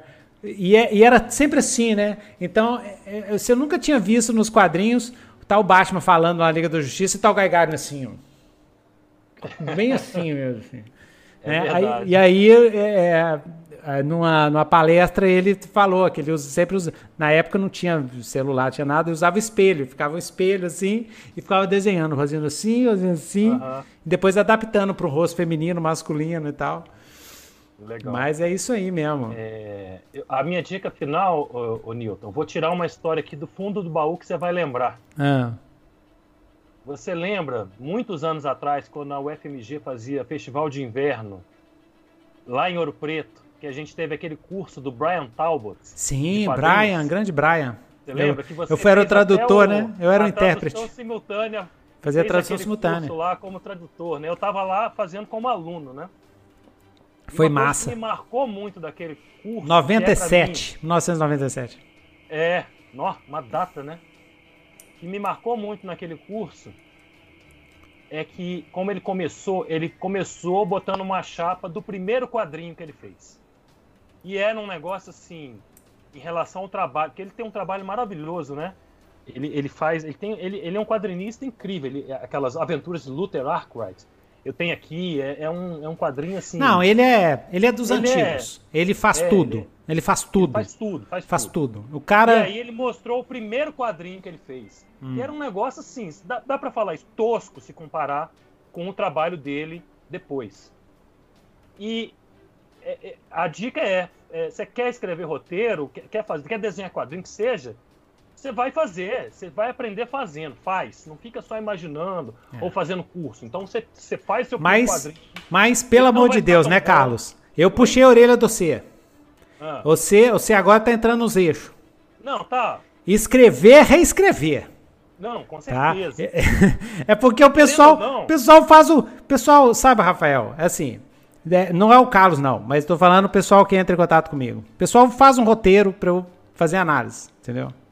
Aí eu pego o roteiro, tá na cara que é o, é o primeiro rascunho do primeiro rascunho do primeiro rascunho. Ele sentou, em uma hora, ele fez aquele roteiro e mandou para mim. Falei assim, aí não dá, não, não, não dá. É, tá começando, isso aí não é, não é nem os palitinhos. Se fosse um desenhista, né, ele tinha feito os palitinhos. Os palitinhos, o esqueleto do boneco. Não, tem que porque é, mas é porque eu falo para todo mundo isso eu sou um evangélico da reescrita, porque eu sou, eu só comecei a andar profissionalmente quando eu comecei a gostar de reescrever. Hoje, eu, hoje tem que me arrancar, eles têm que arrancar o livro da minha mão para eu passar o livro para frente, senão eu fico forever. Eu gosto tanto de reescrever, mas é reescrevendo, porque é o seguinte, no meu caso, eu não sou o Jack Kirby, eu não sou o Stanley. No meu caso, para a frase ficar boa, para o diálogo ficar bom, demora. Eu não consigo. De, às vezes sai de cara. Às vezes algumas coisas saem de cara. O Carlos também, você sabe disso, né? Algumas coisas às vezes saem de cara. Mas o resto, o grosso, nossa, velho. Você tem que ver de novo, ver de novo, ver de novo, dormir em cima, pensar no dia seguinte. E aí, de repente, vem, né? É, vem. Né, Carlos? Então, Não, é, é válido. faz roteiro, reescreve o roteiro, né? Tem um meio termo, né? Porque senão é. a pessoa fica naquela assim, e não começa, e não faz. Ah, sei. Acho que é. é você tem que fazer, entendeu? Mas tem, que ter, vezes, mas tem que ter noção é, vai que vai. Sair, é. Vai ficar. Ele não vai ser o mais maravilhoso, mas você continua e você vai melhorando. Isso. E Agora, tenta polir, porque não é de exatamente. cara que, se, que vai ficar bom, cara. Você vai escrever de cara o seu roteiro e você vai ler e você vai falar assim: nossa, está ruim. É lógico que está ruim. É lógico. Você ainda nem começou ainda a, a, a dar uma ajeitada, esse final não tá bom. É assim. Esse é o processo. Porque o pessoal que está começando acha que escritor é assim, a gente senta na cadeira, vou escrever um livro. Aí você escreve o um livro. Fim. Nossa, é, ai, quem não. me dera se fosse assim. É. Né, Nossa, Carlos? Mas. Corre assim, ó. É. Ao, tá ao mesmo tempo, não, não manda ver, não deixa ficar na cabeça, não. É, o, o, o a, a Harry, ai meu Deus, Harry, Harry Ellison, eu esqueci o nome do cara, Harry Ellison, é um escritor de ficção científica violento, maravilhoso, maravilhoso. Ele me ensinou outra coisa, ele falou, pense escrevendo. Como o Rafael, ele fica desenhando o tempo todo, quem é escritor senta e faz o que eu chamo de rascunho vômito. O que é rascunho vômito? Você tá com uma coisa, você tá com uma coisa dentro de você, numa ideia, cara, eu tô com uma ideia assim, né? O Carlos, o Carlos é bom nisso, você é bom nisso. Tá com uma ideia assim, senta, cara, e vai vomitando tudo, vai vomitando no teclado, bota tudo e que se dane. E vai, né? Precisar tomar umas pinguinhas para soltar mais, toma umas pinguinhas, vai, vai. Depois, depois você deita, não lê ainda não, porque tá tudo doido. Deixa passar um dia, depois você volta lá no seu vômito lá, e aí, quem sabe, no meio daquela coisa toda tem diamantes, né? É isso, boa. Sim. Né, Carlos? E, mas acabei que eu entrei no seu, no sua dica. Não, não mas é, é, isso. Eu acho que, é, é, é que o, o que é legal nesse tipo de trabalho que a gente faz aqui do Escrita Cash é o contraponto, né? É. Porque você tem uma opinião de uma pessoa e fica só por isso mesmo, esse, esse diálogo né, do contraponto é, é muito massa, vai deixando mais rico. Mas eu concordo com você, Carlos. Tem que, tem que fazer também. Né? Na gaveta. Eu, eu acho que é um meio termo.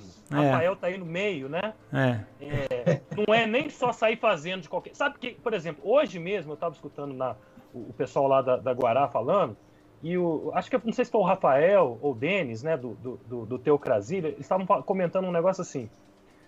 Que, que eles acompanham né, muito o pessoal que está no, no, no mercado de quadrinhos, editorial e tal, né? E que tá manda às vezes coisa para eles. Sim. Então, o que, que ele observa? Que assim, tem esse lance de você fazer para você é, falar assim, estou é, aprendendo fazendo, ok.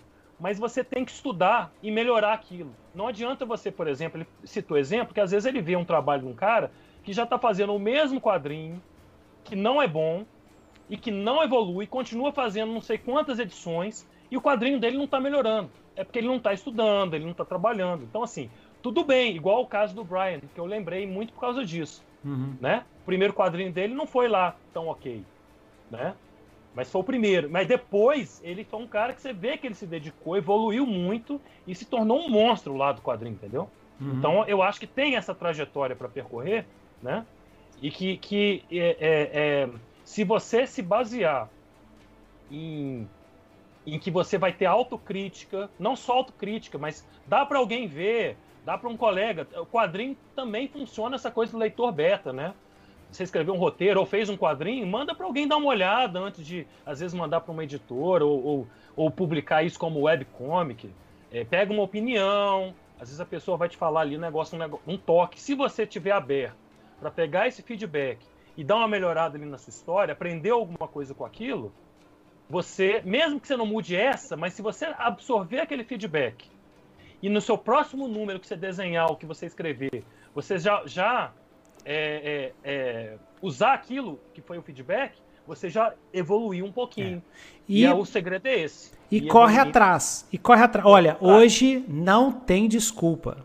A gente fazia quadrinho na década de 90, quadrinho na década de 80, fazia roteiro, quadrinho, e era dificílimo conseguir informação dificílimo conseguir orientação. Era tudo na, no, no tentativa e erro, mais erro do que, do que acerto. Era terrível. Hoje não tem desculpa. Qualquer iniciante que se dispor a estudar, vem aqui no YouTube, tem tudo. Desde a, desde a parte de desenho, desde anatomia, de estilo, de como é que usa é, nanquim. Eu estou retornando para para o desenho é, agora, né? Estou com vontade de voltar a desenhar. Estou estudando tudo de novo, fazendo curso com David Fincher, né? de anatomia, de técnica de, de, de, de nanquim e tal. E, cara, tem coisa que eu estou aprendendo agora, assim, que eu falei assim, cara, era só fazer isso. Porque quando você pega, o cara chega e fala assim, gente, ó, faz isso. A animação tem muito disso. O Cristiano ele fez mestrado lá na Pixar, ele conta que ele fez uma, uma, um, uma animação, tem até no YouTube, uma animação de, de defesa de, de, de, mestrado, né, e tal. E na animação, que eu acho que o Rafael vai gostar dessa história. Na animação é o seguinte, ele tinha que fazer uma barata a, a, no roteiro uma barata, era duas baratas conversando, a barata tinha passava por cima de uma lata e depois caía dentro de uma lata negócio assim, ficava lá preso. E ele ia renderizar a lata, fazia a lata, fazia não sei o que, assim e tal. Aí o cara, que era o tipo professor dele, fera, fera, fera de guerra, falou assim: faz assim, ó, faz uma linha aqui e ele some aqui embaixo dessa linha. E funcionou muito melhor do que se tivesse renderizado a lata inteira, aquela dificuldade toda para fazer a barata entrar. O cara botou uma linha assim, a barata assim, tchuc, e ficou perfeito, ficou engraçado, ficou tudo. Falei assim, não. Então, procura informação, porque às vezes uma, uma sugestãozinha assim vai te. Você salta anos. Então hoje, todo iniciante, pessoal que é jovem aí, cara, dá para você já começar no nível massa. Por exemplo, imagina se eu, imagina, Carlos, se a gente começasse nossa carreira de escritor já tendo todo aquele domínio dos três atos, do subir e descer, de criar arco de personagem, fazer arco interno. Arco... Imagina! Com certeza. Nossa, Nossa tinha poupado muito, muito tempo, né? Muita, muita uhum. besteira que a gente escreveu, história Exatamente. sem estrutura nenhuma e tal. Sem clímax, sem. Uhum. né? É verdade. Então aí poupa tempo. Então, massa, gente. Então vamos encerrando aqui, né? É, galera, entre em contato aí, selos multiversos, é só entrar em contato. O Nitrocast vai estar tá também, vocês podem assinar no Spotify, iTunes e todos os lugares. Essa, esse EscritaCast especial, EscritaCast especial vai estar tá gravado lá. Então, muito obrigado, Rafael. Depois, depois no, quando sair outra animação do, do Homem Café ou a próxima, o próximo exemplar, a gente chama para uma conversa aí, né, Carlos? Com certeza. Se animar aí, tá convidado. Gente. Beleza. Então até mais, galera. Tá Valeu, boa noite. Obrigado. Aí. Deixa eu só agradecer aqui o, pessoal que veio aqui, ó. Muito obrigado aí pela presença. Canal Análise Tudo sobre Entretenimento tá sempre aí. Sempre aí. É, Tereza Bélico, muito obrigado pela presença. Pietro Anton, Antonioni, Antonioni. Pedro Henrique, Clube do XP. Ah, valeu, Pedro. Pedro é chapa. É, Ofir.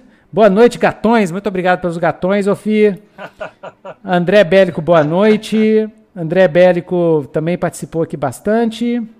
O Felipe, Felipe Garbelotto, perguntou do problema se quando a gente dá um erro de cálculo, vai dar um efeito dominó. Acontece esse efeito dominó se você mudar uma coisa no roteiro lá em cima e vai ter que mudar depois. Por isso que tem que reler, reescrever ir negociando, ir mudando, conversando com o desenhista, o desenho, pegando as ideias. E é isso aí. O roteiro, cara, roteiro, esse é um lance também que eu aprendi trabalhando como roteirista profissional. Cara, o roteiro é a base, é a base inicial, é o pontapé inicial. Mas o jogo se joga depois que você bate a bola. O roteiro é a primeira pontapé na bola. Então, seja desapegado com o seu roteiro. Eu sou totalmente desapegado. Desenhista, animador, pode fazer o que quiser né? Né? Desde que tenha é. esse diálogo, né? Porque às vezes o roteirista vai fazer uma mudança que quebra a, a, a, narrativa, o arco, assim, então tem que ter essa conversa. Mas o roteiro, cara, é o, é o começo da conversa. O roteiro é o começo da conversa. Não é uma lei assim que você promulgou e tem que seguir não, 100%. O importante é o produto é? final, é a animação, é o filme, é o quadrinho. Aquilo ali é que tem que sair o melhor possível. O roteiro é o e vamos que vamos, né? Isso, isso é igual ao STF, é proibido, mas pode uma vez. é, é, é peronomútil, né? Peronomútil, é. né? Então é isso. É isso, iniciar com a de escrever é. Ah, e Tereza Bélico, exatamente. Exatamente, todos os ofícios, persistir na prática, aprimoramento constante, mentalidade de crescimento. Crescimento. Esse aqui é, é o problema do artista. Né? O artista tem que ter ego suficiente para acreditar no seu talento, na sua, na sua coisa, para ter aquela força de vontade, falar assim, olha, eu sou às vezes é difícil falar isso, né? Eu sou um escritor, eu sou um desenhista. É difícil de falar, né? De assumir. Mas ao mesmo tempo, você tem que ter, você tem que tirar o ego na hora de produzir uma obra, principalmente em conjunto. Entendeu? Exatamente. Tem que tirar o ego, entendeu? Tem que ter o diálogo. Tem que ter o diálogo. E entender, por exemplo, se eu passo o meu desenho para um colorista profissional, né? Eu falo assim, olha, eu quero assim, assim. Aí eu jogo a bola. Eu confio no cara. Se ele tiver outra ideia, desapega. cara, desapega. Ele vai fazer Exatamente. o melhor, né? Isso é muito, muito importante no, no caso de, dessa coisa do roteiro para todo o resto do processo, porque às vezes é. no quadrinho a gente pode pensar assim, tem gente que faz tudo sozinho, né? Aí você tem domínio total. Uhum. Mas quando você começa a ter equipe, pelo menos, por exemplo, então o roteiro e o desenhista, aí, às, às vezes é mais. Roteiro, desenhista, desenhista editor, colorista, colorista. Letras, editor, vai juntando equipe, né? Depois tem o cara tem da impressão, ter... tem o cara da impressão fala assim, ó, velho, vai rolar essa cor aqui não, cara. Vocês vão ter que mudar no computador lá, porque isso aqui vai ficar, vai virar cinza. Uhum. Né? Tem isso. Então é, tem que desapegar um, um, certo tanto. Tem que desapegar. E olha, tio Nito e o Carlos já são bem velho. Gente, eu já vi muito amigo meu, artista, se dando mal por causa de ego, tá? Perdendo oportunidades Verdade. de ouro. Só porque ele não chegou e falou assim, não, tudo bem. é fogo. Então é isso, gente. Muito obrigado. Valeu, boa noite. Até o próximo.